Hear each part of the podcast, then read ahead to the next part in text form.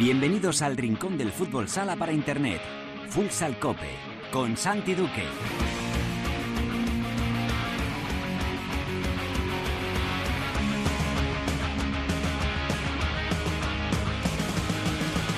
Hola, ¿qué tal? Bienvenidos a Futsal Cope, la casa del fútbol sala en cope.es.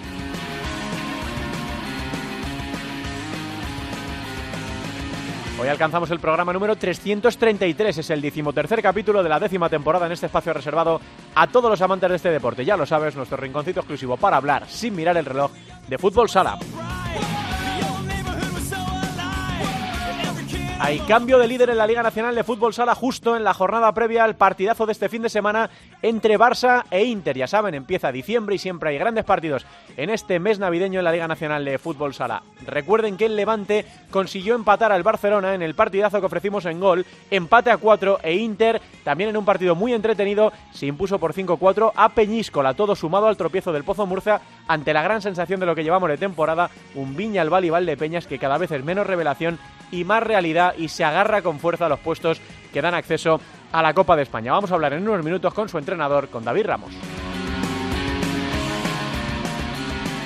En la tertulia analizaremos lo ocurrido en esta undécima jornada. Vamos a mirar también a la siguiente con especial atención a ese Barça Inter y valoraremos también, lógicamente, esos partidos amistosos que ha disputado España frente a Japón 0-3 y 9-1 en la preparación de la ronda élite los últimos días del mes de enero en Serbia. Lo vamos a hacer con la ayuda de Dani López, el compañero que presenta cada semana Futsal Corner Web, además de Óscar García, Albada y Teresa Sendín.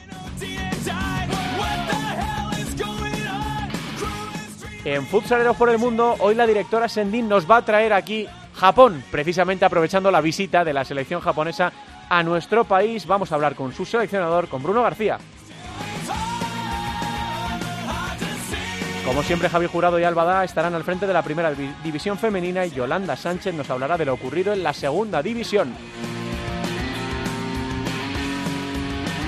Lo haremos todo como siempre con la mejor música, la que selecciona para Futsal Cope nuestro DJ particular, el manager de Megastar, Perico Sainz de Baranda.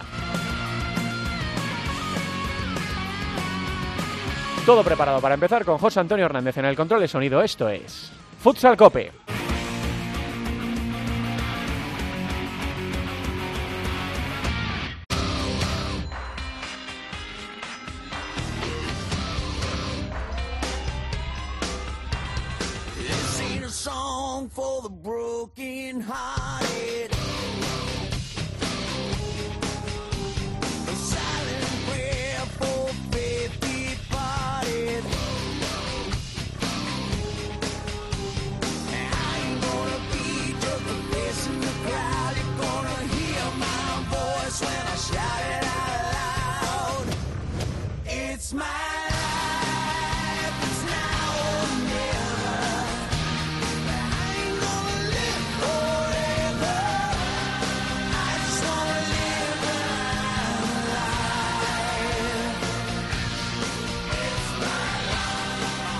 Ponemos nostálgicos y hoy Perico quiere recordarnos lo que pasó un 3 de diciembre, o sea, esta semana, pero hace 19 años. España ganaba por primera vez un mundial de fútbol sala, ponía la primera estrella en el pecho en aquella final trepidante en la que terminó imponiéndose por 4-3, la final de los Javis, con gran protagonismo para Javi Rodríguez y para Javi Sánchez. España ganaba, abordaba aquella primera estrella en el pecho y hoy Perico echa la vista 19 años atrás y busca las canciones que estaban de moda por aquel entonces y también alguna que fue talismán para aquel grupo de héroes que consiguió traer el primer mundial para la selección española. Así que empezamos con este clásico, mítico, legendario Is My Life de John Bon Jovi.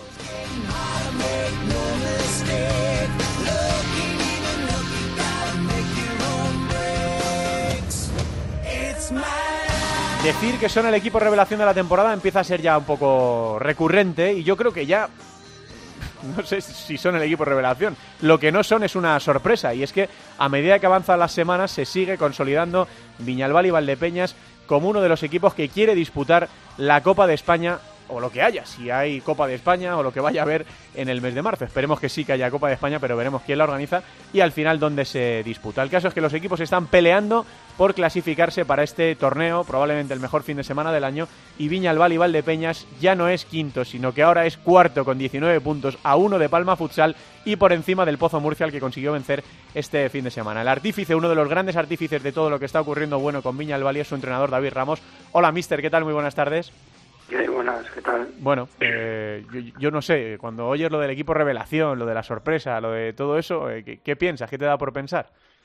Nada, creo que, que lo que tenemos que hacer es seguir y seguir intentando mejorar, intentando competir al máximo nivel y entendiendo que, que todo lo que sea creernos algo que, que no somos o, o no demostrar en la pista que somos un equipo unido y concentrado, pues será tirarnos piedras contra nosotros mismos. Así que nada, lo que tenemos que hacer es disfrutar del momento, por supuesto, porque está claro que es para disfrutarlo, pero también asumiendo que, que, la responsabilidad que tenemos, la exigencia que tenemos debe ser máxima y, a partir de ahí intentarlo hacerlo ver en la pista. Estáis, mister, eh, con ese colchoncito ya de cinco puntos por encima respecto al, a la novena plaza.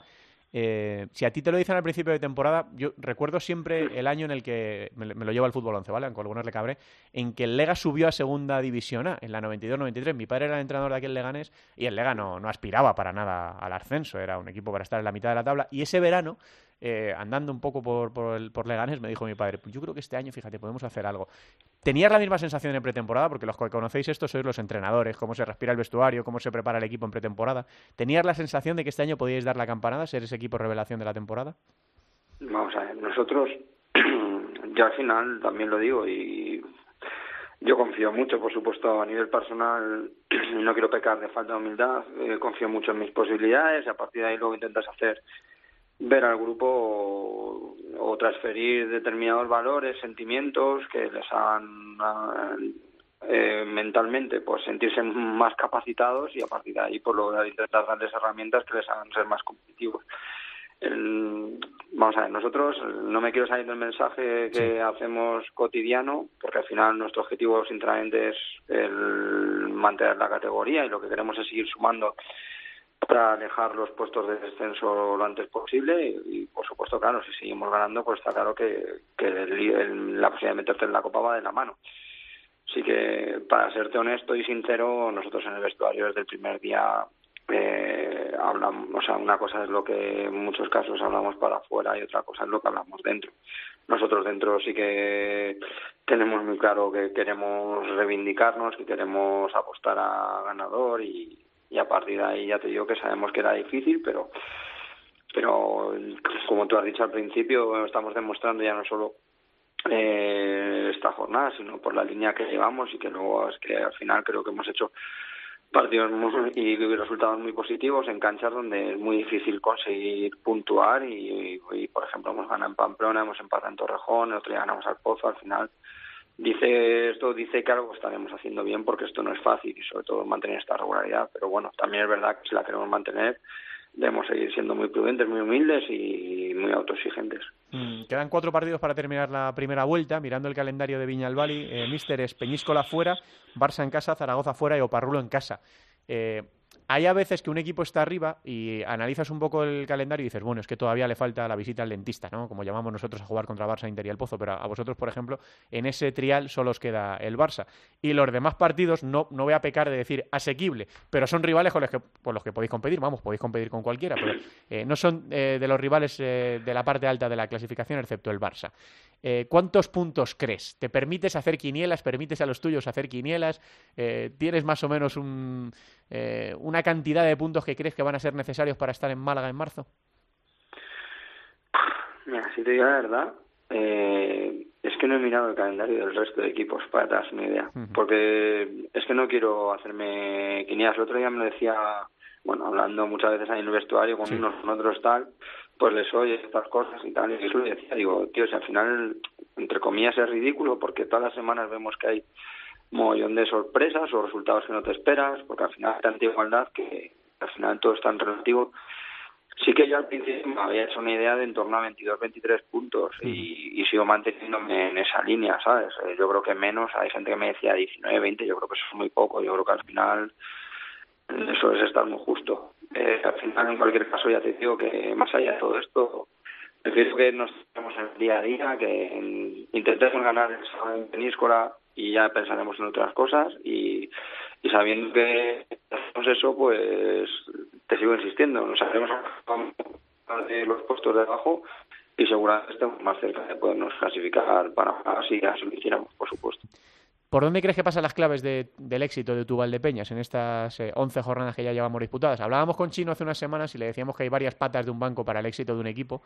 El Virgen de la Cabeza es seguro eh, una de ellas, ¿no? Eh, ¿Cómo habéis conseguido convertir eh, una de las canchas más bonitas, además, de, la Liga Nacional de Fútbol Sala en un auténtico fortín? Esa afición que os sigue por toda España, que pone la piel de gallina a todo el mundo cuando lo vemos a través de, las redes sociales o de la televisión. Y luego, lógicamente, sin quitaros ningún mérito a vosotros, vuestra, vuestro trabajo, ¿no? La plantilla que habéis podido conformar y cómo está funcionando de, de, bien. Pero, ¿dónde están o crees que son las claves o los puntos fuertes de tu Valdepeñas en este inicio de temporada?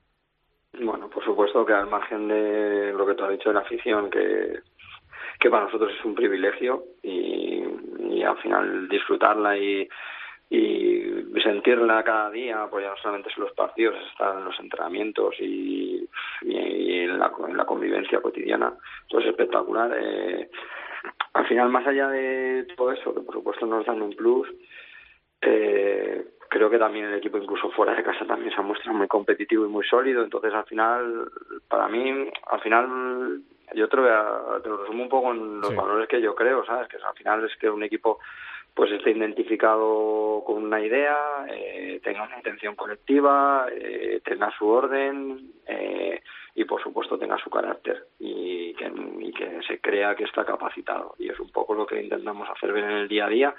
Más allá de de los nombres, más allá de, entre comillas, los currículums de la gente, al final lo que intentamos es hacer, armar un grupo que, que se muestre sólido y que, y que, como yo digo muchas veces, que tenga ese empaque, ese oficio que en muchas situaciones te dé un plus y luego, por supuesto, que sepa sufrir, porque al final, con toda la igualdad que hay en la competición, si no sabes sufrir, si no sabes esperar un momento adecuado y, por supuesto, partiendo desde la desde la concentración, pues al final poco puedes hacer. Entonces, intentas hacerles ver en el día a día que son detalles que son innegociables y que a partir de ahí, si todo eso lo, lo asumimos como algo que debe ser un hábito, seguro que tendremos posibilidad de, como tú has dicho, competir contra cualquiera y, y poder ganar a cualquiera. Mm, y la última, Mister, déjame que te pregunte por tres nombres propios que ahora mismo dentro del bloque son los que más destacan. A Edu, cuyas actuaciones le han llevado directamente, parece, a la titularidad de la selección eh, portuguesa. Eh, a Rafa,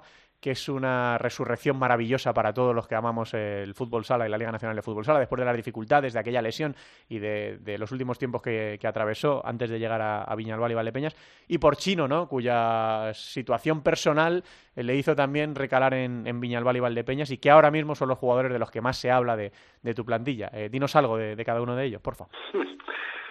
Bueno, al final Edu es un chaval joven que tiene muchísimas ganas de reivindicarse y al final que es un ya no lo digo por Edu, lo digo por prácticamente todo el grupo, al final es que prácticamente quitando a Rafa, a José y quizás Heinan que también es un poco más mayor y Chino que está un poco más contrastado, pero en cualquier caso también quiere reivindicarse. Eh, prácticamente todos son chavales, a lo mejor algunos llevan, Buite a lo mejor tiene ya 25, 26 años, que llevan ya varios años en primera, pero que todos quieren, esto es su pan y todos quieren eh, decir que, que ahí están, ¿sabes? Entonces, Edu en, en su caso es un chaval también muy joven, venía de no jugar prácticamente nada en Pamplona y él desde el primer día lo decía, que él quería venir aquí a comerse el mundo y, y ahora mismo la verdad, partiendo encima de la base de lo importante que es la portería en un equipo de fútbol sala, pues al final lo está haciendo muy bien, nos está dando mucho sustento en muchos momentos, y en ese sentido pues ojalá siga en esa línea y, pueda seguir viendo a la, a la selección muchas veces y, y ganando cosas. Y bueno de Rafa sinceramente yo yo siempre he sido un enamorado de Rafa el rato y, creo que para nosotros es un lujo poder disfrutar del día a día. Creo que es un canteo de jugador y, el, porque es que al final ya no solamente lo que aporta él como jugador es también los desaguisados que, que soluciona al resto del grupo, ¿sabes? Al final es que eh, es, es, ya digo que es maravilloso verle y tenerle en el día a día. Y luego me dice Chino, Chino pues al final para mí también eso yo tengo la, en este caso también te digo que tengo cierta predilección por él al final yo fui el entrenador que le llevó a primera división cuando estaba en Puerto Llano eh, siempre he confiado muchísimo en sus posibilidades y, y él y yo tenemos una relación en ese sentido también especial y él sabe que que tiene mucha confianza conmigo y a partir de ahí también le aprieto muchísimo, por supuesto, y él tiene unas cualidades espectaculares, eh, en el sentido de estar suelto, sabe que tiene libertad para para poder sacar su magia a relucir y en ese sentido pues es que al final si le das vía libre y él a su vez asume que debe tener respeto al colectivo por otro lado eh, al final estamos hablando de, un tío que puede hacer cosas más como las que está haciendo. Al final está marcando diferencias y ojalá siga en esta línea y ya no solo por él, sino también pues por el grupo y luego por supuesto pues porque él también pues tiene sueños y ojalá se le vayan cumpliendo y ojalá pueda alcanzarlos y luego sin desmerecer al resto del grupo por supuesto y no ni que decir tiene José Ruiz sí, sí, sí. no le he metido en la, en la nómina pero desde luego fíjate todo lo que está viviendo estas últimas semanas ¿no? que también está siendo especial para él pero vamos en general ya te digo que todo el grupo en el día a día están todos empujando hasta los chavales eh, yo que sé el otro día Juan Coza un chaval de 18 años sale y, y sexta falta que nos da el 2-1 contra el Pozo al final. Eh, es un chaval muy honesto, aguanta mogollón de broncas del vestuario eh, y el tío sigue cara alta hacia adelante, ¿sabes? Pues son cosas que al final hacen que el grupo pues siga dando pasitos y, y bueno, en ese sentido pues estamos todos muy contentos y ya te digo que a pelear y a seguir en esta línea para, para seguir así. Pues para todos los que hacemos fútbol sala en España, eh, es un placer tremendo ver a tu Viñalbal y Valdepeñas. Eh. Cada fin de semana es un espectáculo cuando jugáis en casa y cuando viajáis fuera parados también por la, por la afición. Así que nada, mucha suerte David para estos cuatro partidos que quedan por delante y vamos a ver si al final estáis. Yo creo que sí, yo creo que sí, que lo tenéis ahí al ladito en esa Copa de España del próximo mes de marzo. Un abrazo muy grande, mister. Enhorabuena. muchas gracias y, y seguimos. Hasta luego. Hasta luego. Vamos con la tertulia, José.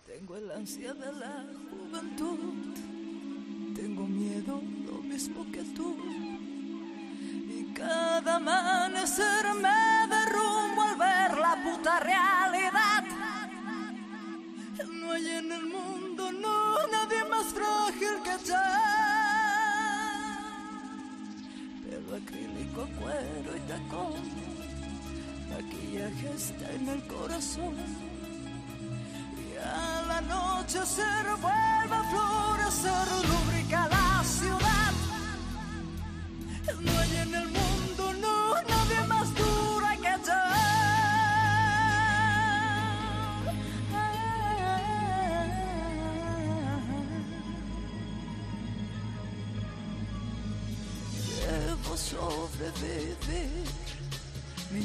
Sí, sí, eh, Alba. Mónica Naranjo. ¿Eh? Año un clásico, un clásico. Oye, ¿dónde estaría yo en el año 2000? No lo quiero ni pensar. Pues te acuerdas, seguro. Hola, Albada, ¿qué tal? Buenas tardes. Buenas tardes. Directora Sendín, muy buenas, Teresa. Muy buenas. Y hoy nos visitan los estudios centrales de la cadena COPE en Madrid, Dani López, que le, le conoceréis en Twitter por Gremplu. Hola, Dani, ¿qué tal? Muy buenas tardes, bienvenido. Muy buenas tardes, gracias por eh, Que ha lanzado esta temporada definitivamente el podcast de Futsal Corner. Eh, ¿Cuántos números, eh, Dani? ¿Cuántas ediciones? ¿14 lleváis? Eh, me sale el 15 esta semana, este eso es. ¿no? Sí. Que lo habéis retrasado un poquito por los partidos de la selección, ¿no? Eso es. No podíamos multiplicarnos y teníamos que estar en, los dos sitios. Así que vimos los partidos de la selección y ahora saldrá ya enseguida. Cuéntale un poquito a la gente eh, el proyecto de, de, Futsal Corner, cómo lo hacéis, quiénes lo hacéis.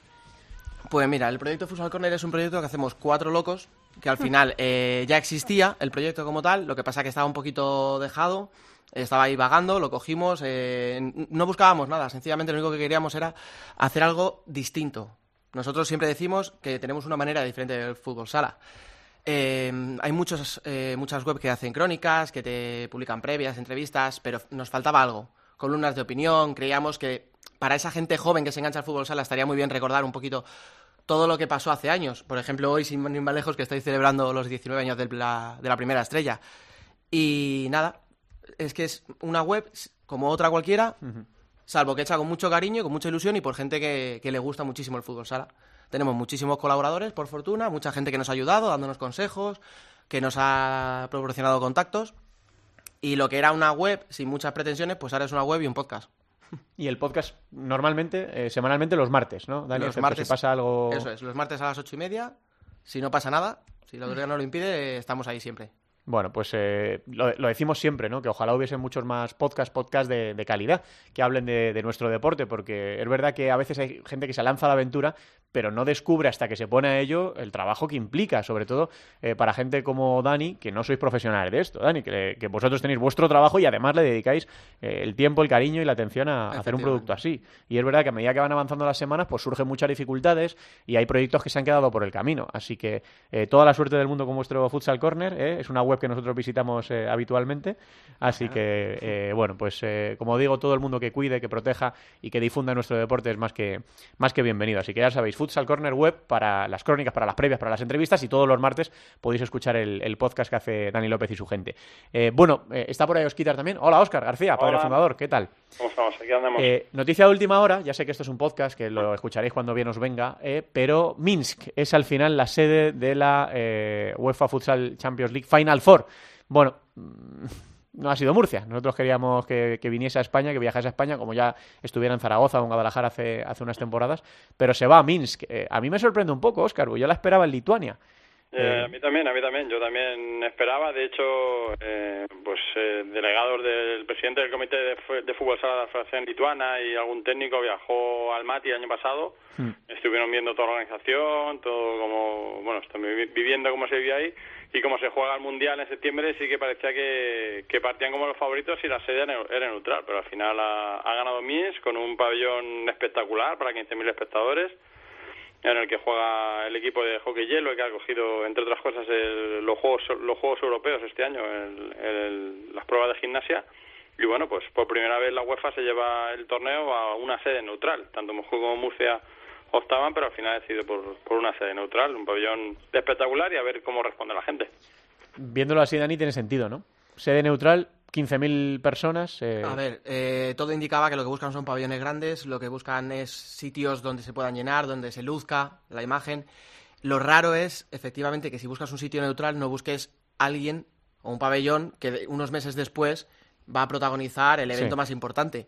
El por qué, se me escapa el motivo de por qué. Bueno, hay muchas cosas siempre en la UEFA que, que desconocemos, ¿no? Eh, Pero es con lo que tú dices, ojalá hubiera sido Murcia, mucho más cerquita, habríamos podido ir todos sin problema, pero habrá que conformarse. Y habrá que pelearlo eh, allí, hombre. No sé si para los rusos esto supone una ventaja. Me imagino que para nosotros es como si hubiese sido en Francia, ¿no? Pues mm, para la afición de los dos equipos rusos será un poco más fácil el desplazamiento que para las aficiones de- del Barça y del Pozo, pero bueno. Pero, pero mirándolo bien, no acogemos ninguna que normalmente ser, ser la sede de la Final Four suele traer mala, mal fario. Muy pocos, muy pocos son los que han ganado el, la Final Four siendo locales. Así que bueno. Si no, Mm, Sí, no, no, está- claro, tengo el recuerdo buenísimo de, de Zaragoza, ¿no? Que fue... Sí, pues, bueno, ahí, el- ahí Inter no era, no era anfitrión como tal, Claro, no, no. que lo organizaba la Federación Española como, como federación, digamos, no había un, un equipo anfitrión. Y para recordar último, yo creo, si no me equivoco, que fue el Benfica en 2010 con Ricardiño, pero no estoy seguro. Bueno, sí, la, la maldición del anfitrión. Bueno, pues en este caso no, no hay anfitrión, así que vamos a ver qué pasa eh, a partir del 23 de abril, ¿verdad? 23, 24, 25 y 26 de abril, ¿no? quedan, quedan por concretar las fechas, o, o se jugará o jueves, sábado, o viernes, domingo, y también eh, cuando se realiza el sorteo, normalmente se suele hacer eh, a mediados de febrero o cosas así, pero bueno, ya veremos cuando sale, cuando sale esto. Bueno, el caso es que lo más difícil era clasificar otra vez por segundo año consecutivo a dos equipos españoles para, para la disputa y España lo ha, lo ha conseguido. Así que toda la suerte del mundo cuando llegue el momento que llegará. Ya sería poner muchas velas para que Ferrao estuviese en esa, en esa final a cuatro. ¿eh? Él sigue anticipando los plazos cada vez que, que puede. Ha sido operado ya con éxito. Esto se suele decir siempre, ¿no? Con éxito. Pues, pues sí, hay operaciones que salen mal, pero normalmente son con, con éxito. Así que ya estaba, ya le veíamos el otro día a Ferrao haciendo pedales, pero con las manos, para no perder tampoco la musculatura de, de los brazos. Así que sí, eh, rectifico, la última que ganó un anfitrión fue el Barça, en 2012 en Lleida. Correcto. No recordaba yo eso. Fue el Benfica fue dos años antes. Vamos, solo esos dos, eh, esos dos nada más, han sido los únicos que han, que han ganado desde que hay ese formato en el 2006-2007. Son los dos únicos que han conseguido ganar la Final Four como local. Bueno, pues tendrá que ser, tendrá que ser en mis. Bueno, chicos, cosas de, esta última jornada en la que ha habido cambio de líder, ha habido volteo en la, en la clasificación justo antes de que se enfrenten Barça e Inter este próximo domingo a partir de las de las cuatro y media. Recordamos que el partido lo damos en gol y que es horario distinto al habitual, no sábado a la una, sino domingo a partir de las cuatro y media de la tarde. Barça e Inter por el liderato. Eh, después de que viésemos Dani ese empate a cuatro, trepidante el partido entre el Levante y el Barça. El Barça tiene que acostumbrarse a vivir en la era post-Ferrao y en el primer envite mm, el equipo de Diego Ríos se lo puso complicado. Muy buena actuación eh, coral del conjunto valenciano y ese empate que después de que Inter ganase un partido muy apretado también le permite recuperar la, primera plaza. Hmm. A ver, por partes. El Barça eh, no jugó mal, no hizo un mal partido, pero el problema también es que recibió cuatro goles que al final es verdad que la ausencia de Ferran se nota, pero en ataque de Barça es verdad que apoyado en, Adolfo, que lleva una temporada muy buena, en Lozano, que se ha recuperado genial y está, está al 100%. Eh, los problemas que tuvo el Barça fueron más atrás. Eh, Cecilio se movía muy bien, eh, tuvo muchos problemas para cogerle, Gallo está, o Galo, perdón, está en un momento también increíble.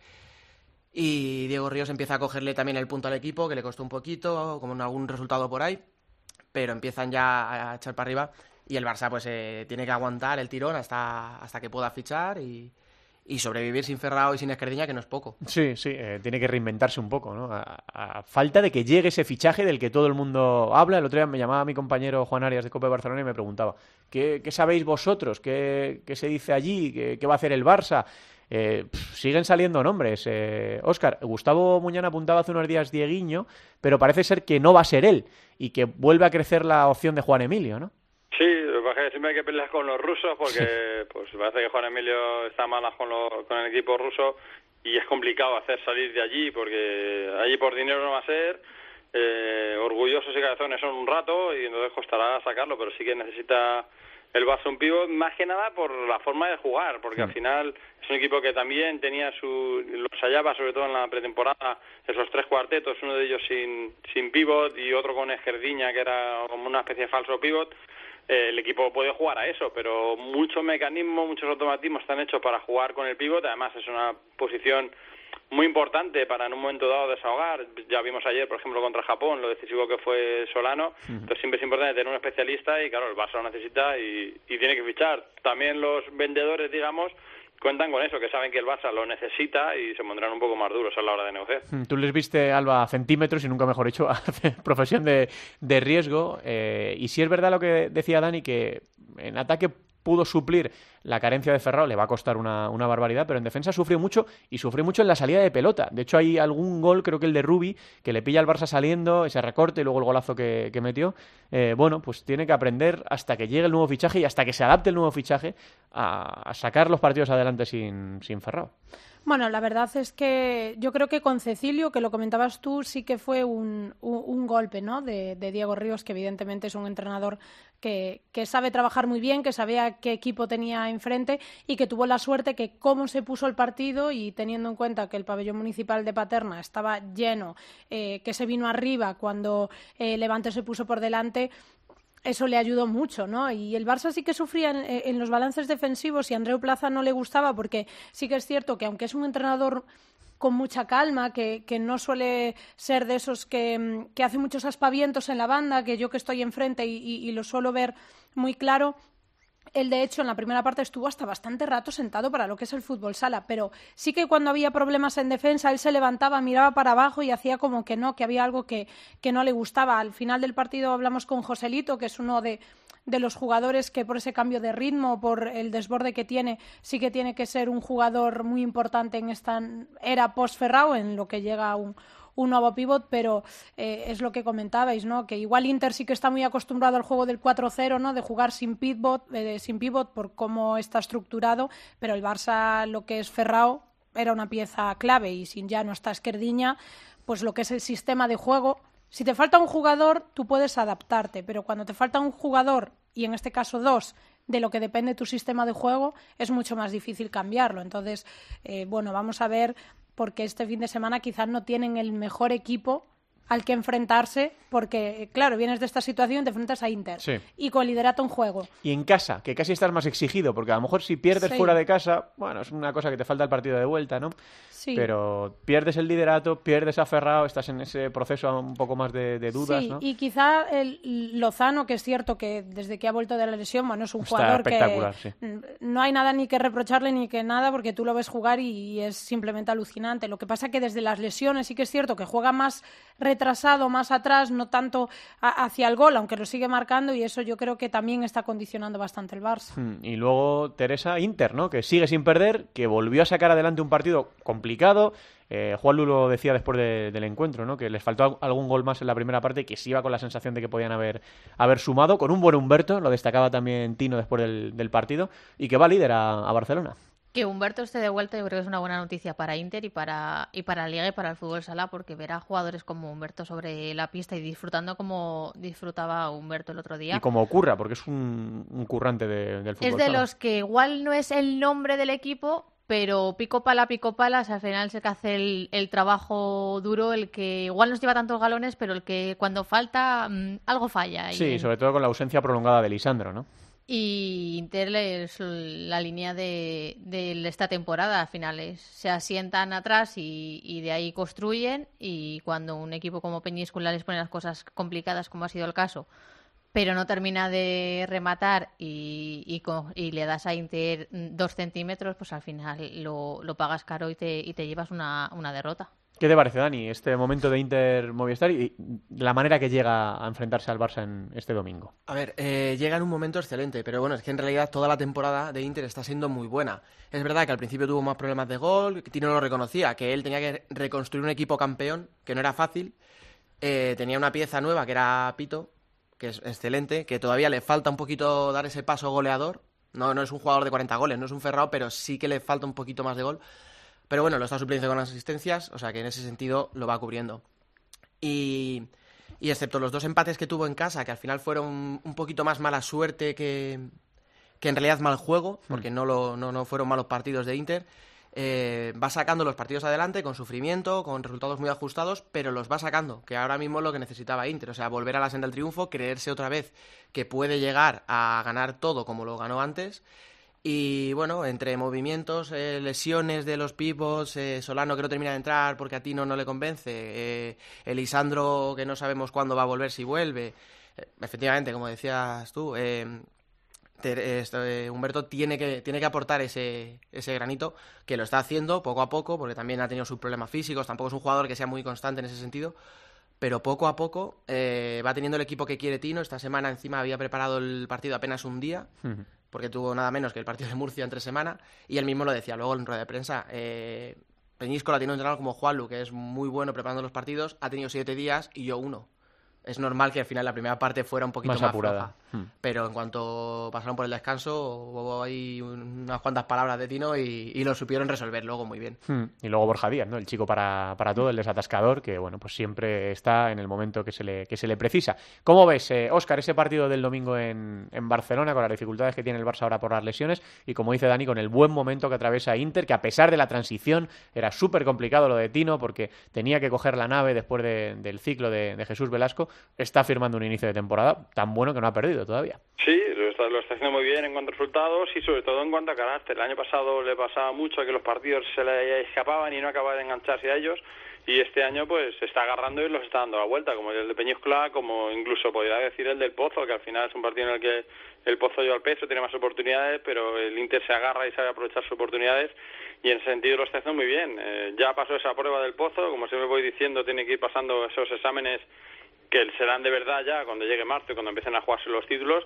Por el momento los primeros parciales los está sacando muy bien, sacó el partido de Palma que fue muy ajustado, sacó el, de, el del Pozo y ahora le toca ahora le toca el del Barça de ver cómo responde y el Barça es pues eso, es adaptarse. Al final hablabais de que tenía problemas en, al sacar el balón en la Sí. creación y claro, es que, hay, de- es que hay, más allá de los goles que mete, descarga mucho Ferrao. Claro. Al final es mucho balón largo a Ferrao que la baja y empezamos a jugar desde allí y ahí es donde le, donde le está costando y donde se tiene que adaptar. Sí, el lema fácil de si hay problemas, balones aferrados, ¿no? Lo decía el otro día Paco Sedano también en, en su cuenta de Twitter. Alba, ¿qué quieres decir de este partidazo del, del domingo?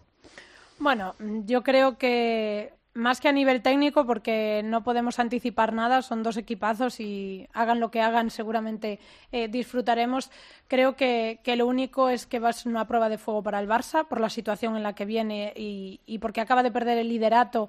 Y es cierto que Inter, aunque con esos empates sí que hizo o, generó algo de dudas por cómo llegaron y, porque era con dos equipos como Valdepeñas o Cartagena, que no es Inter o, El Pozo, pero yo el otro día que también eh, pude disfrutar a centímetros de ese El Pozo Inter, eh, vi a Inter eh, quizá con un plus que le faltaba el año pasado, que es que en el tramo final del partido se creyesen que fuesen a ganar el partido. Porque a veces les, bueno, sobre todo el año pasado, eh, tenían grandísimos problemas para cerrar los partidos. Llegaban con un partido muy abierto, daba igual que iban ganando de tres eh, goles o de uno empatados, pero al final siempre sufría.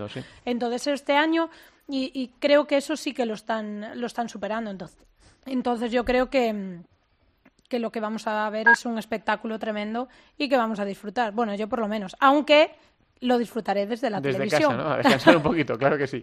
Teresa, ¿qué dices? Mm, con la, con la ausencia de Ferrao, al final el Barça se ha centrado tanto en sustituir a su jugador que yo creo que ha tirado un poco más para arriba las líneas.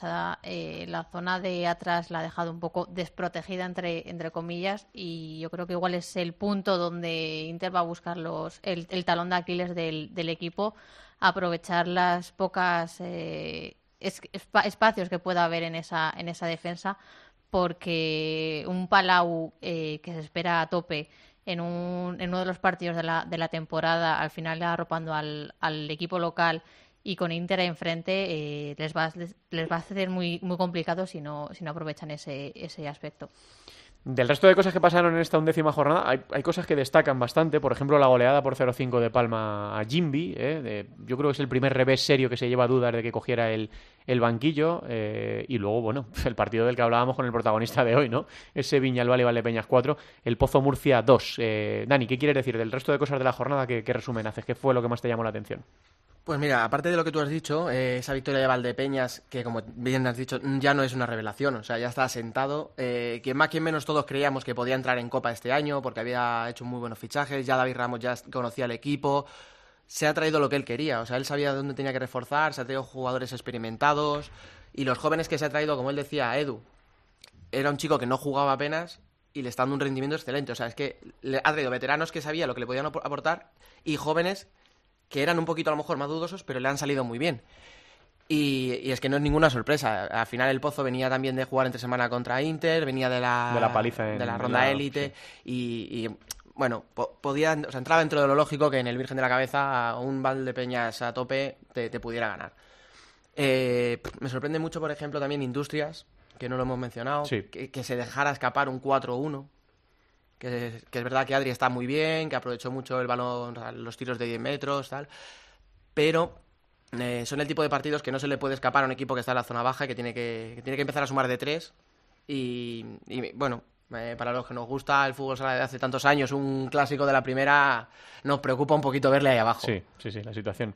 Eh, es verdad que de momento no hay nadie descolgado y esperemos, como decimos siempre, que nadie se descuelgue, que la batalla sea hasta, hasta el final, pero sí que llama la atención, por ejemplo, esa situación, ¿no? Aunque, bueno, es que Oparrulo, si no fuese porque le ha quitado, le ha quitado la candidatura a Viñalbali, Oparrulo es el otro equipo revelación de la, de la temporada, con permiso de Córdoba, ¿eh? que volvió a, empatar un partido a tres contra, contra Spil. Y, con Adri, y con Adri que está a nivel espectacular. Está a un nivel estelar se echa el equipo a las espaldas y yo creo que se notó hasta en los partidos de España, sobre todo en el primero, que eso que asume en el, en el en Oparrulo, donde es eh, capitán general, digamos, que al final se juega mucho uno contra uno, lleva mucho el peso del juego, eh, lo asumió también en el primer partido de España y, se, le notó mucho. Hmm, nos iba a preguntar ahora por los partidos de la selección, pero vamos a cerrar primero la, la jornada. ¿Quieres decir algo más, Oscar, de esta undécima? de lo que pasó en esta undécima jornada? No, pues eso, lo que has comentado, en la victoria de Palma, que dejó la portería cero y que sigue como el equipo, el equipo menos goleado. Y bueno, y que Burela, pues aunque esté golista, da guerra, que a Jaén le cuesta mucho sacar los partidos fuera, que al final un, empate a dos, eh, Jaén necesita un poquito más fuera de la oreja para, para darse ese, ese paso que necesita. Alba. Bueno, yo iba a comentar lo de Burela porque mm, es cierto que sorprende mucho. A mí me sorprende el inicio de temporada de Jaén, me sorprende el de Industrias, eh, el de Peñíscola. Hay equipos que, es cierto que llevamos años viéndolos ahí luchar por, por esos puestos de copa, pero este año, claro, ves a Valdepeñas, ves a Oparrulo, que igual al principio no te entraban en la, en la quiniela, es decir, Valdepeñas estaba cuarto, a estas alturas en la jornada 11, pues seguramente Nadie lo hubiera eh, nadie hubiese ganado esa apuesta. Pero viendo cómo, cómo ha comenzado esta, esta temporada, dices es que hay equipos que están en un nivel tan alto que hay otros eh, equipos que no se han reforzado bien o que no han empezado bien, que te extraña verlos tan abajo porque son equipos que siempre han estado luchando arriba. Entonces, hay ahí una dinámica en la clasificación que quitando el, bueno, el Pozo Inter y Barça, aunque el Pozo ahora mismo no esté tercero, pero bueno, creo que también es algo circunstancial. eh, ves el resto de, de la clasificación y para mí es sorprendente algunos puestos. ¿Cómo está ahora mismo la tabla? Claro que sí. Teresa.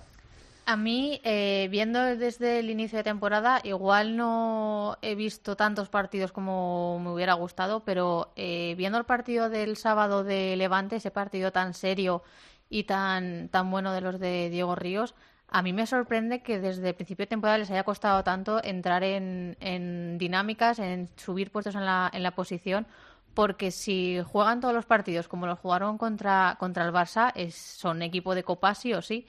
Así que yo creo que tendríamos que esperar un poquito más del Levante, que se afiance un poco más en los puestos de, de cabeza más arriba y que, y que tome posiciones porque eh, nos perderíamos un, un buen Levante eh, en muchos sitios. Es lo que os digo siempre, ¿no? Que, que es que nosotros queremos a todos en, en la Copa, pero, pero es que está muy caro. Y cuando hay invitados de lujo, como decía Alba, que de repente se meten sin que nadie les haya llamado o nadie les haya esperado, pues va a haber otros equipos tradicionalmente coperos que se van a quedar, que se van a quedar fuera. Bueno, yo hablo con, yo hablo de la Copa con la esperanza de que haya Copa, pero no sé qué va a pasar. Eh, la Copa estaba organizada y anunciada por la Liga Nacional de Fútbol Sala. Recordad que el día siguiente de Valencia anunciaron Málaga para, para la sede de, de 2020. Eh, la Liga Nacional de Fútbol Sala preguntó a la Federación si podía ponerse a organizar, a vender las entradas y tal. La Federación le dijo que no, que tenía que consultar con la subcomisión. Eh, la Federación luego comunicó que van a ser ellos los que se encargan de la organización de la, de la Copa y han pedido la colaboración de la Liga Nacional de Fútbol Sala. Y según lo que yo tengo entendido, la Liga Nacional de Fútbol Sala no va a colaborar con la Real Federación Española de Fútbol en la Copa de España. Esto es todo lo que yo eh, sé eh, o tengo entendido. Mm, no sé qué va a pasar. Dani, no sé si quiere decir algo de este embolado porque es un buen embolado. Pues tú lo has dicho, es un embolado del que nos llega la información a cuentagotas y muy filtrada. Entonces, lo único que queremos los aficionados de verdad Que haya copa. tal, es que haya Que haya copa. Que haya copa. copa. Yo es que si no hay copa lloro, ya lo digo, es que estoy en No, huelga, porque es lo eh, que más me gusta de todos Copa los va a haber, años. Copa va a haber. Ya, claro. Sí, dónde y cuándo ya no lo sé. Porque Para un año que nos ponen un sitio que Ma- hay sol. Málaga y las fechas, eso sí que sí que está concretado. Sí, queda pues el, eh, cómo se organice, cómo se- quién lo organice y todo eso, pero bueno. Yo, vamos, yo soy optimista, no, se me, no me entra en la cabeza que no vaya estamos además pendientes de una. eh, es que no sé cómo se dice, yo en el lenguaje jurídico me pierdo muchísimo, pero de la decisión de un juez que tiene que eh, decidir si eh, concede unas medidas cautelares y le da a la Liga Nacional de Fútbol Sala la potestad de seguir organizando la competición. las- sí, de momento está todo pendiente de eso. O sea, en Mm. este conflicto entre Federación y Liga se creó esa mesa para negociar el convenio. eh, se rompió, eh, pues en ese momento en el que la Federación considera que con la denuncia de la Liga eh, debe asumir las responsabilidades, ahí se rompieron todas esas negociaciones y están a la espera de que salga ese, como dices tú, ese auto o Sí, con lo que- como se llame. como se llame en concreto, que diga si, si deja a la, a la Liga con sus con sus eh, Competencias. con sus competencias o si no la sigue asumiendo la, la federación. De momento, eh, por el momento la sigue asumiendo la federación, con lo cual la federación es la encargada de, de organizar esa copa, que, que sí que será en Málaga igual. La, la fecha sigue en la sede, está. Eh, queda concretada Bueno, escucha, Oscar, las, las fechas y la sede estaban con la Liga Nacional de Fútbol Sala. Eh, vamos a ver, porque yo, vamos, estoy... Hombre, ahora llega el Ayuntamiento de Málaga y considera que con la federación no tiene que, que No, pero es que, eh, es que no sé cómo decirte. Los hoteles que estaban Sí. eh, previstos, todo eso se ha ido al garete. Sí, no, todo eso no, todo eso no Y está... hay que organizar un torneo Lo de esa cerrado- entidad a cuatro meses de Sí, lo- vista en una ciudad súper turística en primavera. Claro, claro, lo que está es el pabellón, eso sí, o sea, me refiero, el pabellón sí que está. Eh, luego, es verdad, toda la logística esa de de, pues de más eventos, de, Sí, sí. imagino que será fanzón y hoteles y todo Bueno, eso, es lo que veremos. está en el aire, sí, eso es lo que está eso es lo que está pendiente. Veremos qué, qué pasa, pero, pero vaya historia. Eh, bueno, jornada 12, chicos. Evidentemente el Barça-Inter, esto Dani lo hacemos en todas las tertulias, elegimos el partido que más nos gusta a cada uno. Aquí vamos a sacar el, el Barça-Inter de la quiniela. Pues no sé por lo dice. Porque va a haber otros partidos. Saca el del murciano también. Sí, Sí, es que, jolín, el derbi Oscar, que me dejas sin partido. El derbi murciano. Es que es verdad, eh, la visita de Duda, ¿no? Hace unas semanas le preguntamos y dijo, llámame la semana previa, ¿eh? Teníamos que haberle llamado porque nos dijo, Claro. ya te diré cómo me siento la semana previa. Bueno, pues a ver si le llamamos la, la semana después, ¿no? Para no cargar más a Duda, que también viene de un 0-5 y tampoco es cuestión de andar tocando las, las narices. ¿Cuál te gusta, Dani? De esta jornada número 12 lo repasamos, ¿vale? Jaén Paraíso Interior Industria Santa Coloma, o Parrulo Ferrol Osasuna Magna, Palma Córdoba Patrimonio, todos estos el viernes. El sábado Fútbol Emotion Zaragoza Levante, Servigroup Peñíscola Viñalbali, el Pozo Jimbi, el Aspil o Aspil Jamper Rivera Navarra, Pescado Rubén Burela y para el domingo el Barça Inter. Más allá del- de los dos partidos que todo el mundo se fija, ¿cuál te Claro, es apetece? que me habéis quitado los dos buenos. Sí. Es verdad, es que Oscar que agua fiestas. Uno por el Venga, potencial de los escojo- equipos y otro por el morbo. Escojo yo primero, sin, sin escoger esos dos. A ver, Yo quiero el Aspil Burela, porque lo que está haciendo Aspil tiene un mérito tremendo. sí, sí, es que con está con ocho jugadores Mira, prácticamente. el- chaval tanto lesionado y tanto niño que está jugando, que, que sigan sacando puntos me parece de un mérito tremendo. Así Venga, que, ¿ves? eh, aunque solo sea por eso, el de Aspil. Ya ha roto el hielo. A ver, Dani. Venga, yo me quedo con el Zaragoza Levante. El Zaragoza Venga, está venga. viendo problemas. eh, se- hoy Gustavo Muñoz ha dicho que Pedro Cari Sí. se va en Navidad, en invierno. Ya han fichado a Juanqui. mm, es Buen otro regreso. equipo, otro equipo que necesita sumar de 3 en 3 y más en casa, que está teniendo muchos problemas para sumarlos en, en su feudo. Los necesita y los necesita ya. Para no empezar ya con los nervios, porque no es un equipo que estaba pensado para estar ahí abajo y puede pasarlo muy mal. Y Levante, pues ya lo hemos hablado Sí. necesita entrar en Copa, tiene plantilla para ello, pero claro, con estos invitados inesperados, o suma fuera de casa los tres, como hizo la- hace dos semanas en, en Peñíscola, Sí. O se puede quedar fuera. Hmm, Estaba pensando Inano Modrego metiendo goles en tercera división, que está metiendo goles, ¿eh? que se fue al fútbol 11 y está metiendo goles en, tercera. Eh, Alba, Yo me quedo con el Jaén Industrias. Venga, para no quedar cada que cada uno diga uno, porque creo que también no, porque además yo creo que quitando los dos, evidentemente a mí, hay y- dos que no habéis dicho que a mí me No te lo voy a quitar, Sendín, ¿eh? Tú puedes decir el que tú quieras. Ya, ya he cruzado el límite de que pensaba que me lo iba a quitar Alba, A ver. ya me lo quedo yo. El Loparrulo Magna. pues tampoco Venga, es que había pensado. ¿ves? Al final, al final cada uno tiene Ese partido también mola. A mí me gusta mucho el Servigroup Viñalbal y Valdepeñas, ¿no? El Peñíscola Valdepeñas. Creo que ese partido va a estar va a estar muy bien y me gusta mucho el Palma Córdoba. Eh, también yo Si nos que gustan todos, es que no Casual- podemos ser casualmente los que tienen ver, tele? no- Nos hemos... No, no, no, no. No, no, no. No me acusará a mí de eso. No, no, Ni me había fijado que lo daba la Liga Sports TV. No, además el Palma Futsal sí que tiene... Ah, bueno, vale, vale. esta semana se dan tres. El Palma Córdoba el viernes a las ocho y media, el Derby Murciano el sábado a las seis y a las cuatro y media el domingo el, el partidazo entre Barça e Inter. Bueno, y la selección española, eh, chicos, eh, el 3-0 fue una versión más austera, quizá más acorde, Dani, a lo que habíamos visto en estas en estas últimas convocatorias, ¿no? Una España menos brillante, en fase de adaptación, eh, menos goleadora, y dijimos, bueno, no- el 3-0, bien, nos ha gustado, pero ayer nos gustó mucho el 9-1, Ayer se soltaron ¿no? totalmente. Con o Solano, sea, con Ortiz. Solano fue llegar a Torrejón y parece que, que se fue revitalizado de allí. Y eso que normalmente Torrejón no, Sí, sí. no es su mejor, pese a que sea su campo habitual, no, no es su mejor sitio. Es verdad que el primer partido fue un poquito más trabado, los japoneses llegaban más frescos también. Eh, es verdad que Japón tenía muchas ausencias, o sea, dentro del potencial que tiene, que tampoco evidentemente es una top mundial, sí que esperábamos un poquito más, pero bueno, es verdad que traía alguna ausencia, como te digo. Y el segundo partido es que le salió todo bien. Eh, subieron un poquito más la presión, eh, todo lo que tiraban eh, entraba, Solano estuvo espectacular, o sea, jugó muchos minutos, los jugó de pivot, como a él le gusta, jugando de espaldas, eh, no había por dónde cogerle. Sí. La verdad es que fue un- muy buenos partidos, pero al final es que a España esos ri- rivales que son muy técnicos, Le van muy bien. pero a- no aprietan como te aprieta una Georgia, Sí, le es bien. efectivamente lo que le viene bien. Eh, Osquitar, te, te dejo que tienes que ir a por los enanos, ¿no? Sí, sí, tengo que ir a... ¿Quieres decir una línea de, de los España-Japón? Pues que al final los porteros mandan mucho en este deporte y que en el primer partido el portero japonés paró mucho y por eso le costó a España abrir la lata y en el segundo portero no paró una y por eso le metimos nueve, pero yo creo que, que España en línea genera muy bien, combinando tipos de juego y bueno, pues eh, buenas sensaciones que luego hay que ratificarlas cuando lleguen las de verdad. Esto es la vida y la radio en directo. Ala, llevar a los enanos a las extraescolares. Los quitan, un abrazo. Alba. Bueno, yo mm, de los partidos de España, evidentemente creo que, que todos somos conscientes de que España es un rival eh, o, o un equipo superior a Japón, con lo cual dentro de los planes estaba ganar. Pero a mí la lectura que me llevo, quitando las victorias y las sensaciones, es lo que hace la confianza en un jugador. ¿no? Hablabas ahora, Dani, de, de, Solano.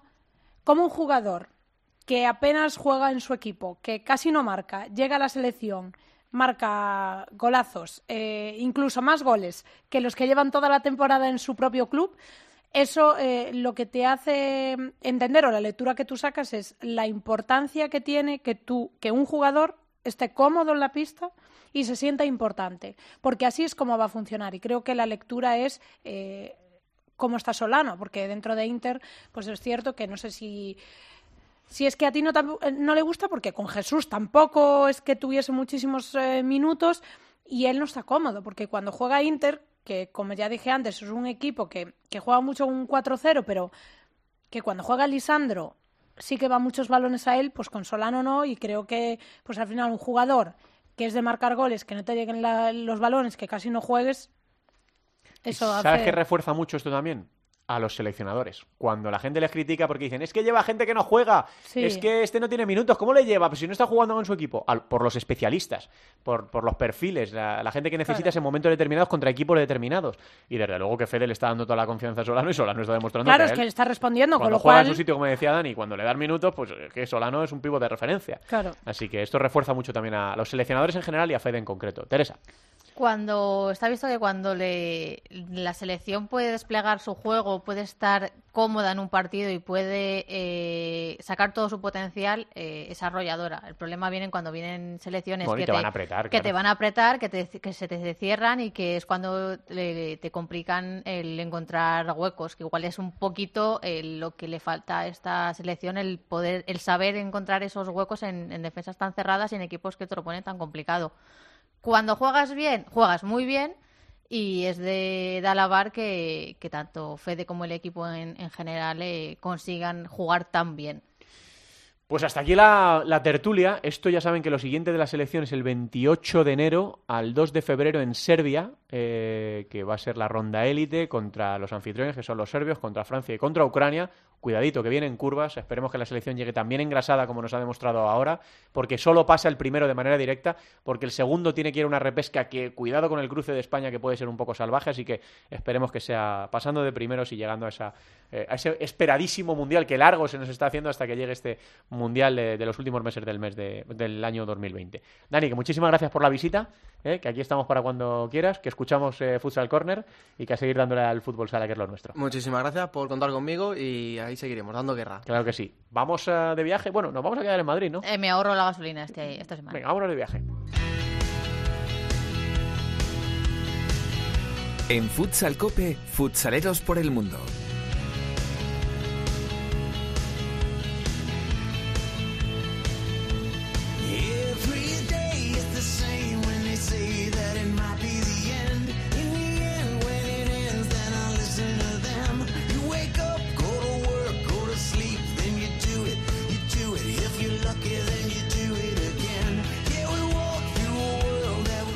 Bueno, pues vino Japón a Madrid y nosotros hemos dicho, aprovechamos Vamos a aprovechar eh, la el, tesitura. viaje y... No sé si a Bruno le tendremos muy contento, claro.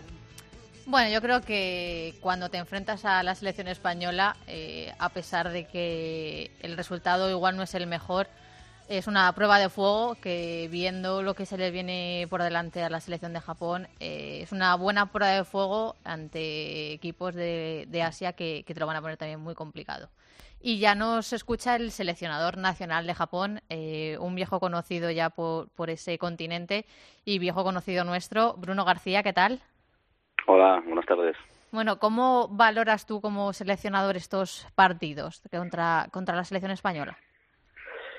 Bueno, pues son, hay que tener en cuenta diferentes eh, condicionantes, ¿no? Pero sí es verdad que el primer partido eh, somos capaces de contenerlos un poco más, eh, fruto de que eh, quizá ellos tienen un buen nivel, porque realmente el primer partido tuvieron un buen nivel, pero si Japón somos capaces de, de contrarrestar sus puntos fuertes, su juego interior, su, bueno, sus fortalezas que tienen en todos los sentidos, y de hecho pues el primer gol viene de, de un 10 metros, el segundo gol ya de una acción media trabada, de un saque de esquina, de una continuación de un saque de esquina, y el último ya con una defensa 5 para 4, ¿no? Ahí, bueno, pues contentos, les sacamos cosas positivas y ya en el segundo pues no somos capaces de, de pararlos, ¿no? Se empieza el partido y se pone por delante, ellos son, están muy fuertes en el juego interior, con, como acabáis de comentar, pues con un chico que, que está haciendo referencia en estos dos partidos, más en el segundo que Solano, y bueno, pues eh, por diferentes circunstancias no somos capaces de pararlo y seguimos jugando porque realmente pues no queríamos, por ejemplo, jugar 30 minutos 5 para 4, no veníamos aquí a con la circunstancia que teníamos, las bajas todas que de última hora que, tuvimos, los chicos que dejamos en Japón, bueno, pues esos, a esa generación de jóvenes que traíamos a, a, que estuviesen aquí, pues que jugasen de verdad en, cuatro contra cuatro con, con un nivel de una selección referente en el mundo. ¿no? Entonces, bueno, pues para nosotros va a ser lectura positiva y evidentemente tenemos que, que analizar y tomar decisiones para las siguientes listas que, que ya están en camino de la, de la FC, que es la, el objetivo ya eh, a corto plazo para los que solo se ciñan a los resultados, pueden decir, bueno, es que igual la selección de Japón es más eh, floja o se esperaba más de ellos, o igual el fútbol sala en Japón todavía no puede, pero al final eh, seguir siendo una de las potencias en, competiciones de, Asia, en cuanto a esa Copa de Asia y en las clasificaciones, y el potencial lo tenéis ahí. Sí, bueno, a ver, la selección de Japón que, se vio aquí no es, se puede ver un estilo, el estilo sí, la, idea de juego sí se ve, pero realmente eh, nos, tenemos tres jugadores que son Yoshikawa, que se tuvo, tuvo que abandonar la, concentración para irse a recoger el premio de mejor jugador de Asia de esta temporada, y las bajas de Rafael Gemi de Benfica y de, y de Shimizu Katsia, que está en el pozo, que para nosotros en esta lista, repito, porque habíamos dejado a otros cuatro jugadores que, que tenemos de la lista, o sea, de la de la clasificación de la Copa de Asia del mes pasado, lo habíamos dejado en Japón para traer a otros cuatro jóvenes, pues realmente claro, nos condiciona mucho el, el, qué equipo podemos presentar, ¿no? Y, y el, esta no es la Japón que, que me, o sea, que me gustaría traer y que me gustaría que vieseis, ¿no? Pero realmente es la que, la que con la que pudimos competir y tratamos de, de sacar lo positivo y, y, tratar de hacer lo mejor posible el primer partido, como te repito. Eh, intentamos y bueno y llegamos a un nivel que bueno pues pudimos contenerlos y en el segundo por muchas cosas porque España es un referente mundial porque es la mejor liga del mundo porque tiene jugadores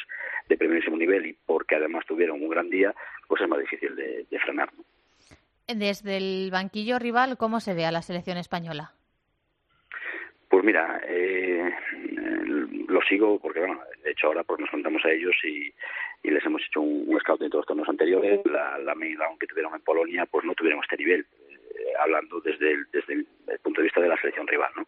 Eh, estuvieron, se clasificaron, pero no tuvieron el nivel, es verdad que también le faltaban jugadores como Lozano, como Icardo, como Adri, que estuvieron también a un grandísimo nivel en, en estos partidos de preparación, pero sí es verdad que, que me gustó más eh, la selección española que vi estos dos partidos que, que la Meira, ¿no? Eh, más sueltos, bueno, pues un poco más sincronizados. Eh, me gustó más, me gustó más eh, estos dos partidos que hicieron contra nosotros que, que lo que había visto anteriormente, ¿no? Pero bueno, siempre es una, una, selección, eh, como dije antes, referencia en el mundo porque realmente somos un país referencia, ¿no? Y, y, por la liga, por la selección y por los técnicos, por los jugadores, pues bueno, somos un país que, que estamos en el, en el punto de, de mira de, de todo el mundo, ¿no? Viendo lo que se os avecina por, por delante, que es esa Copa de Asia, ¿cómo llega Bruno, cómo llega su selección y cómo llega Japón a esa cita? Bueno, la tenemos, eh, sabéis que son fechas diferentes a, a lo que sería la Elite Round de, de Europa, ¿no? Entonces nosotros la, la FC nos sirve también como clasificación para el Mundial y esa final es la última semana de febrero, la primera de marzo. Eh, la clasificación la hicimos el mes pasado, como, hablábamos antes, y bueno, lo hemos hecho con solvencia, no hemos, hemos estado bien y realmente pues eh, nuestra intención es seguir esa línea, corregir cosas evidentemente de esto que, acabamos de vivir, pero realmente también, bueno, pues eh, me ha servido de mucho para ver jugadores que, estaban ahí peleando por una plaza y que no tienen tanta experiencia en la selección como otros y que estos dos partidos eh, ayudan a, a, tomar decisiones sobre eso, ¿no? Y, y centrándonos mucho pues en la preparación, que no tenemos mucho tiempo, pero sí que, que, esa preparación, sobre todo centrada en el mes de febrero, que en el mes de enero termina la liga en Japón, la de termina eh, la última semana de, enero, y ahí cogeremos a los chicos ya el mes de febrero para, para prepararnos a, a esa FC, que realmente el objetivo pues es coger una plaza para el Mundial, ¿no? Y todo lo que sea, eh, una vez conseguido eso, si se consigue, pues todo lo que sea mejorar eh, ese objetivo, pues eh, sería fantástico. Te iba a preguntar por ahí, por el objetivo está claro, estar en ese Mundial. Sí, sí, sí, evidentemente. Pensabas que Japón no estuvo en el Mundial de 2016, ¿no? Ha sido un, gran palo y, de hecho, pues un cambio de rumbo total en, la idea que tenían de proyecto y, ahora mismo pues el objetivo es, estar en el Mundial 2020, ya que no estuvo no estuvieron en el 2016, pues eh, estar en el 2020 ese es el objetivo claro desde que desde que yo llego a, Japón. ¿En qué momento está el fútbol sala en Japón? Eh, ¿Se apuesta por él? Eh, ¿Veis crecimiento? ¿Hay expectativas? Mira, es una liga que, que ya es la decimotercera eh, edición que se celebra. ¿no? Es una liga que, que, ha empezado muy fuerte, muy estructurada, como, como todos los japoneses, con, una, con un rigor tremendo. Pero sí verdad que por diferentes circunstancias que, están en torno al futsal, eh, pues no ha crecido, o sea, ha crecido muy rápido, pero quizás se ha estancado, ¿no? En, el aspecto de que de que bueno pues hay otras ligas que van menos eh, o más progresivamente subiendo el nivel y Japón se ha quedado ahí y bueno eh, sí verdad que con ese como hablamos antes al no clasificarse para el mundial eh, bueno pues hemos analizado bien por qué y, y que tenía que cambiar de, en el país y demás y una de las claves era que bueno pues no había gente joven no no había jugadores jóvenes porque si hay una generación eh, había una generación muy buena que le llamaban la generación de oro del futsal japonés, porque claro, es un deporte también joven en Japón, y, y claro, esa generación de oro en su máximo esplendor en el 2016 no se clasifica para el Mundial, y ahí, bueno, pues eh, hay una digamos que es un punto de inflexión importante y ahí decidimos que bueno pues eh, una de las claves es que, que, hay una franja de edad entre los 20 y 20 o sea, hasta los sub 23 sub 25 incluso que no tienen protagonismo en la, en la liga no y tratamos de, de darle de mover eso y bueno y estamos teniendo mucha más presencia y esa revitalización digamos de, de los clubes pasa porque los jugadores jóvenes tengan presencia en, sus primeros equipos si no pues eh, los equipos se quedan cada vez más mayores y, y no se progresa no y vemos que a nivel eh, mundial eh, todos los países están progresando. Lo hemos conseguido ya con la sub-20, que hemos eh, quedado campeones de Asia este año y, y realmente, bueno, pues eso es fruto de que, de que hay un trabajo que está por detrás de, esa gente joven que a la vez a, a medio largo plazo tiene que, verse también reflejada en los primeros equipos de sus clubes y, y por ende en la selección nacional. Bruno, que pues nada, que solo podemos desearte mucha suerte, que seguro que estos dos partidos contra España te van a venir bien, eh, a pesar de las ausencias y a pesar de las dificultades para, para lo que se viene por delante. Así que toda la suerte del mundo y un abrazo muy grande. Muchas gracias a vosotros. Bruno García, seleccionador nacional de Japón. ¿Algo más que tengas por ahí, Teresa? Pues una cosa muy rápida y es que ya hemos conocido que Miguel Rodrigo se desvincula de la selección de Vietnam, se vuelve a España por motivos personales, así que no estará en esa Copa de Asia de la que hablábamos con Bruno García, con la selección vietnamita. Es protagonista en Pista Azul esta semana, Miguel Rodrigo, todo el que quiera verle una charla muy interesante con Gus, con eh, Cancho y con, y con Chema. Gracias, Teresa. A ti. Avanzamos.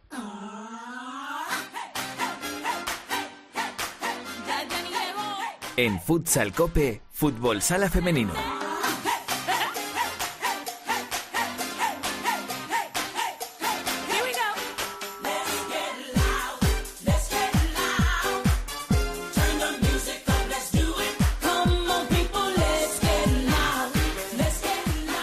Javi Jurado, muy buenas. Hola, Santi Duque. Vamos ya con la primera división femenina de fútbol sala. Vamos allá porque además tenemos protagonista esta semana después de ese Burela 2 Futsi 3 que pone más tierra de por medio después de 12 jornadas. Futsi es todavía más líder, 36 puntos, 5 más que Burela. Alba, partidazo. Decían los de la televisión gallega que era el mejor partido del mundo entre clubes. Bueno, no tengo ningún tipo de dudas. O sea, antes de que se disputase ya te podría asegurar yo que era el eh, mejor partido que podríamos ver, el mejor partido. Y, no hablo de femenino, ¿eh? ni femenino ni masculino. Creo que aquí hablamos de personas y, y, jugadores y jugadoras y creo que el nivel, la calidad, el espectáculo estaba asegurado. Son eh, dos equipos tremendos que tienen jugadoras con muchísima experiencia y eso se pudo ver en la pista. Ya hemos escuchado, alguna vez hemos tenido la oportunidad de hablar con ella. Eh, es de las personas, de las jugadoras. Pasa como, por ejemplo, eh, hablamos de, de, Adri, cuando jugaba Nano Modrego, gente a los que la edad le sienta bien. Y próxima a cumplir 35 años, Yu Delgado está en un momento brutal. Yu, ¿qué tal? Muy buenas. Mm, buenas tardes, ¿qué, ¿Qué tal? Que, eh, felicidades lo primero por esa victoria, porque además eh, hay partidos, por ejemplo, estábamos hablando aquí en la tertulia la semana pasada de ese eh, Pozo Inter que nos dejó un sabor un poquito descafeinado, los dos equipos muy tácticos y demás, pero es que eh, en vuestro caso brindasteis un partido emocionante, un partido además muy reñido. Tú no marcaste, pero ya me explicarás cómo se hace ese control en velocidad a dos piernas por banda para asistir a, a Ame, que fue la encargada de marcar y definir la victoria a 35 segundos del final. Mm, bueno, hablando un poco de, de todo, no sé. eh, yo no sé, a nivel técnico yo creo que mm, es muy importante seguir siempre trabajando porque si no pierdes o ganas manías, ¿no? Entonces, sí que es verdad que yo soy muy exigente con cuanto a, a la técnica. Creo que los jugadores eh, que no dominan las dos piernas tienen mucho que perder porque yo, yo, y lo digo por experiencia, mm, muchas veces intento siempre trabajar la coordinación y eh, la efectividad en ambas piernas y cuando por lo que sea tengo que jugar o tengo que limitarme por lesiones, por dolores o lo que sea, con una pierna veo la diferencia que es a nivel de, sobre todo, sobre todo de, de recursos, ¿no? Te limita mucho. Entonces, yo creo que el secreto está en, en, en el trabajar día a día a nivel técnico. Eso es de escuela de, de, de Brasil, es una cosa que he hecho mucho de menos aquí en España, de hecho, ya que estamos hablando de eso, ¿no? Que es el, el, el, sobre todo el trabajo técnico diario, que es muy importante. Eh, ¿No te ha dado por pensar que a lo mejor podrías ponerte a entrenar, además de jugar y además de, de seguir adelante con tu vida profesional y decir, oye, traerte parte de, de esa magia brasileña de la que tanto se habla eh, eh, y infundirla un poquito más? Sobre todo ahora que estamos en un momento en que eh, los entrenadores le dedican mucho tiempo también al aspecto táctico, estudian mucho a los equipos, incluso en la base, ¿no? Lo dicen eh, entrenadores que dicen a los niños, es que ya se les está infundando mucho ese, ese tipo de trabajo, ¿no? Que, y lo cual resta luego espectáculo, que a veces demandamos también que haya jugadores que arriesguen un poco más, el uno para uno, ¿no? Ese tipo de cuestiones que ahora están tan de moda.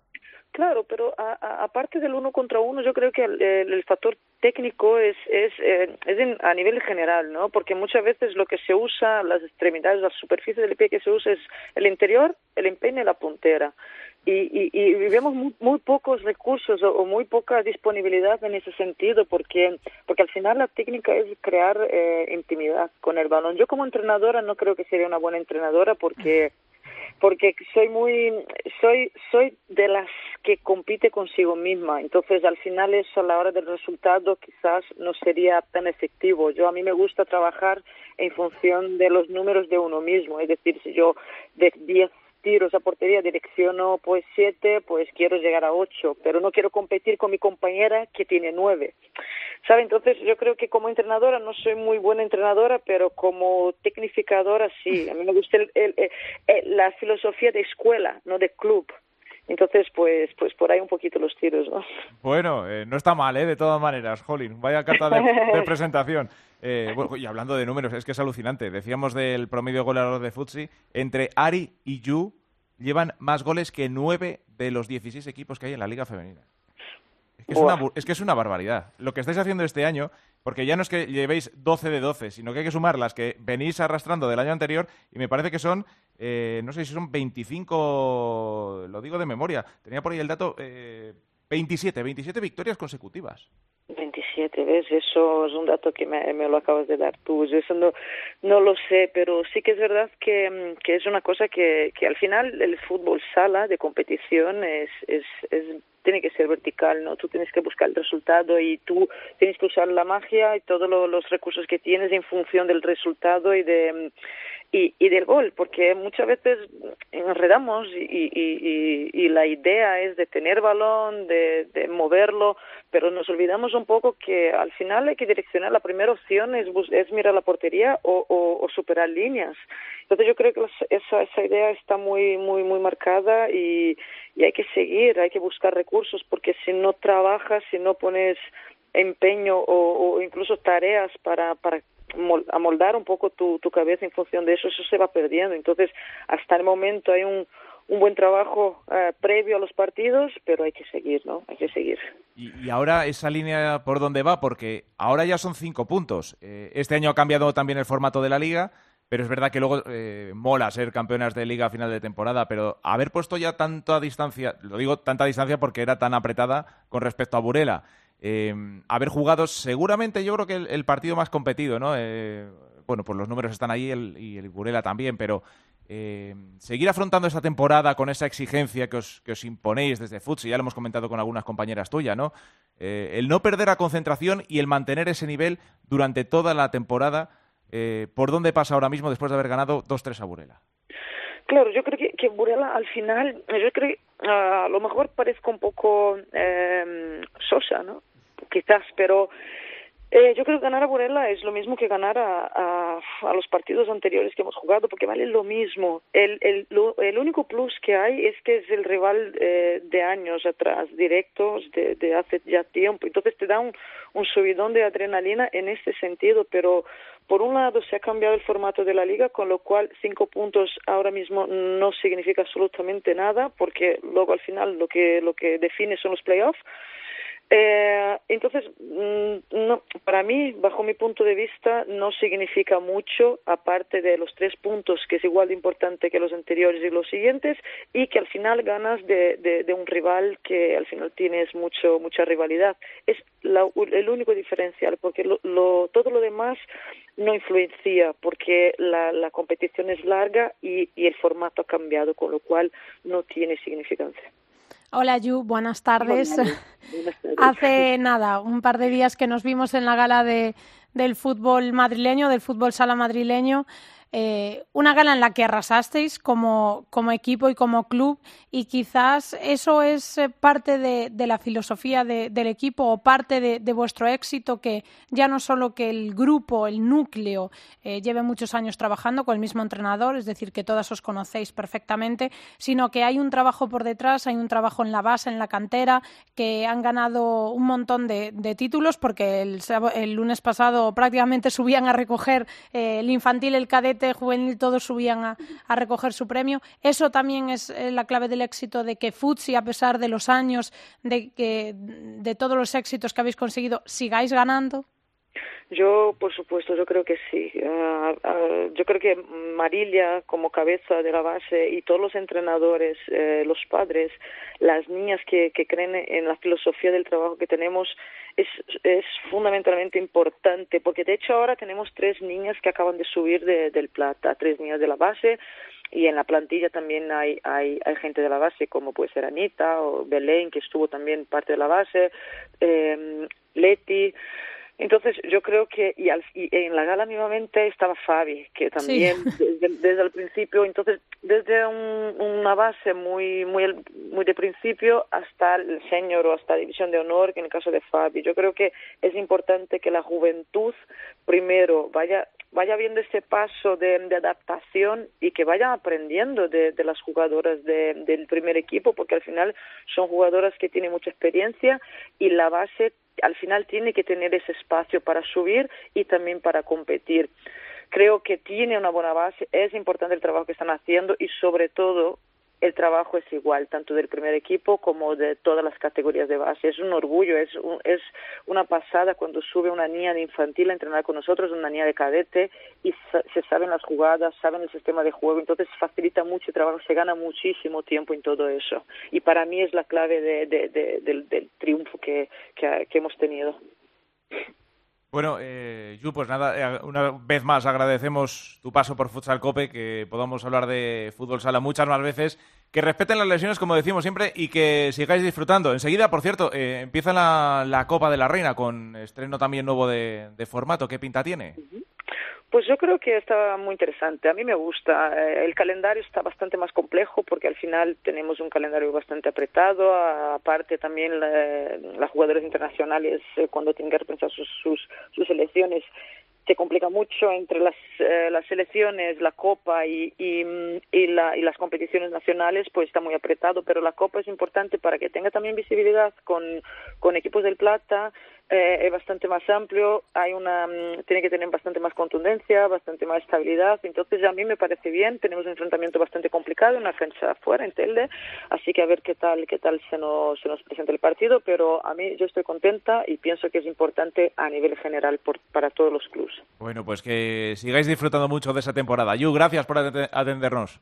Gracias a vosotros. Bueno, Yu Delgado, una auténtica crack de Futsi. Eh, lo decía, el viernes 6, eh, frente a Tel Deportivo, uno de los equipos punteros de la segunda división, es el rival de Futsi. Eh, se va a jugar el único partido que ya tenemos disputando. Roldán pasa a la siguiente fase, 1-6 victoria en Alcantarilla y por lo demás tenemos un montón de enfrentamientos que se van a jugar este viernes. Hay algunos, Alba, eh, que recuerdos, ¿no? Por ejemplo, ver de nuevo a Cajasur, ¿no? Al Deportivo Córdoba frente al Alcorcón, Valdetires Ferrol Pescado Rubén Burela, otro derbi gallego como el Amarello de Ciudad de las Burgas, equipos que eh, eran hace mm, poquito de primera división. Bueno, esto es lo que tienen estas competiciones, ¿no? Que al final eh, juegan todos los equipos de primera división, más los campeones de, de los grupos de, de, segunda división, así que hay enfrentamientos históricos, enfrentamientos de, de equipos que, que, siempre ha estado en lo más alto y, y bueno, pues seguro que, que va a haber eh, muchas sorpresas y esperemos que, que, ninguna lesión. Que, Sobre todo eso. Porque, bueno, el, el problema, el único problema que, que va a haber es eh, el calendario, ¿no? Que el viernes juegan todos los partidos. Sí. que por eso todos los partidos de la próxima jornada se van a disputar en domingo y hay muy poco margen de, de recuperación, además de los viajes, así que bueno, es, que, los, que, salga bien. Sobre todo los, los viajes. Eh, la jornada de domingo a mediodía, menos el Móstoles, que me parece que es el único que juega por la tarde, el Móstoles Leganés Derby. Y de esa jornada 12 también, por cierto, felicitamos a Xaloc Alacán por esa primera victoria eh, frente a un rival directo por la salvación, ¿no? como es eh, Bilbo, por 4-2. Y luego también tenemos que dar la enhorabuena a la jugadora de Peñas Plugues, eh, Laura Oliva, que ha ¿Sí? recibido por primera vez la llamada de la seleccionadora Claudia Pons. También España se va a enfrentar en el fútbol sala femenino a la selección de Japón 10 y 11 de diciembre. Sí, bueno, ya veníamos de.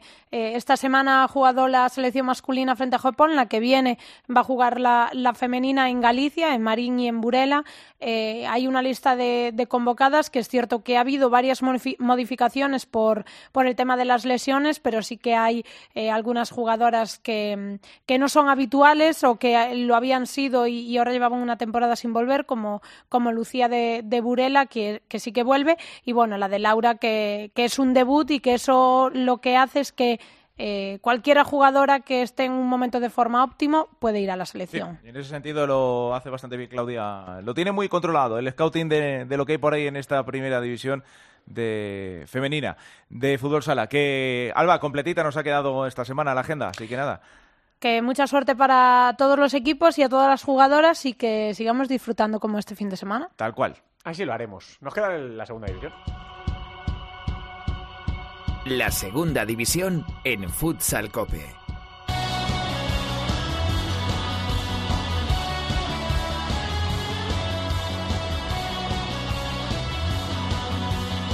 La noticia en segunda división es que no ha habido cambio de líder. ¿O no, Yolanda Sánchez? ¿Qué tal? Muy buenas. ¿Qué tal, Santi? Vamos a repasar los resultados que nos ha dejado esta jornada número 12, comenzando con el Betis Futsal 2, Software del Sol Mengíbar 2, nuevo tropiezo del Betis, esta vez en casa, que se aleja del puesto de ascenso directo a la primera división. Aitor adelantaba al Mengíbar en el minuto 4, resultado con el que se fueron al descanso. En la segunda parte, Chicho y Eric Pérez le dieron la vuelta al marcador, pero a 7 minutos para el final, de nuevo Aitor hizo el tanto definitivo del empate. Frank Elche 2, Bisontes Castellón 3. Victoria del conjunto de Castellón que acaba con la buena racha del conjunto ilicitano. Partido muy igualado que comenzaba dominando el Bisontes gracias al tanto de Chema, pero Teo y Pele llevaron al descanso el partido con el 2 a 1 a favor del Elche. En la segunda parte, Rangel y Peloncha sentenciaron el encuentro anotando los dos tantos decisivos para el conjunto visitante. Noya Portus Apóstoli 4, Riva Futsal 2. Victoria del conjunto gallego en casa que sigue en la lucha por afincarse en los puestos de playoffs. Fue un encuentro muy disputado e igualado que se resolvió en el último minuto de juego cuando Dani Colorado sentenciaba con el 4 a 3. De esta manera el conjunto madrileño sigue colista con tan solo 5 puntos. Solista La Vera 6, Azulejo Moncayo Colo Colo 1. Gran victoria del conjunto toledano que sigue alejándose de los puestos de descenso. La primera parte fue bastante igualada, con ocasiones para ambos equipos y con goles de Jesús Jiménez por parte de Talavera y de Aitor por parte de Colo Colo. En la segunda parte el conjunto local salió por todas y fruto de ello llegaron los otros cinco goles que le dieron los tres puntos a los locales. Manzanares 3, Unión África Ceutí 2. Nueva victoria del conjunto ciudad raleño que se afinca en la tercera plaza de la segunda división. Por su parte, el África Ceutí sigue una semana más en descenso. Comenzó Chus adelantando al conjunto local, resultado con el que llegaron al descanso. En la segunda parte, Manu Orellana empató el encuentro, pero Daniel volvió a adelantar enseguida al Manzanares. Nacho Gil en propia puerta dio de nuevo el empate, pero de nuevo Daniel volvió a marcar para dar la victoria al Manzanares. Ciudad de Móstoles 4, El Pozo Ciudad de Murcia 1. Contundente victoria del equipo madrileño que tuvo una gran segunda parte. En la primera, El Pozo Ciudad de Murcia comenzó anotándose en propia, pero tan solo cuatro minutos después, Saura igualaba el encuentro. En la segunda parte, el Móstoles salió por todas y ahí llegaron los tantos de Josu, Chispi, Ruiz y Guille. Nítida Alcira 5, Barça B 2. El filial del Barça no tuvo tampoco un buen fin de semana tras caer derrotado ante el Alcira. El partido se puso muy de cara para los locales cuando en el minuto 7 ya llevaban la victoria del 2 a 0 en el marcador, resultado con el que se fueron al descanso. En la segunda mitad el Barça B redujo distancias gracias al tanto de David Peña, pero los locales no se vinieron abajo y se quedaron con los tres puntos. Y terminamos con Santiago Futsal 1, Bishoker un Mantequera 3. Nueva victoria del líder de la segunda división que sigue imparable y sigue sin conocer aún la derrota. Fue un encuentro en el que tardaron en llegar los goles. Dani Ramos hizo el 0-1 en el minuto 16 y habría que esperar hasta bien entrada la segunda parte para ver el doblete de Alex Fuentes y habría que esperar también el último minuto para ver el tanto de Santiago, obra de Ismael. La clasificación Santi es la siguiente, es líder la U Mantequera con 28 puntos, segundo es el Betis con 25, la tercera plaza es para el Manzanares con 23, cuarto es el Noya con 22 puntos y cierra la lista de playoffs el Mengíbar con 21. Por la parte baja de la tabla es colista el Rivas con 5 puntos, por encima y también en descenso Unión África Zuti con 8 y Santiago Fusal con 9 puntos. La próxima jornada, la número 13, dará comienzo el viernes a las 6 de la tarde con el Elche Santiago, a las 6 y media Mengíbar Alcira, a las 9 de la noche Antequera Noya, el sábado a las 4 de la tarde Barça Talavera, a las 5 y media Bisontes El Pozo Ciudad de Murcia, a las 6 África Ceutín Móstoles, a las 6 y 20 Colo Colo Manzanares y cierran la jornada el domingo a las 12 y media Rivas Betis.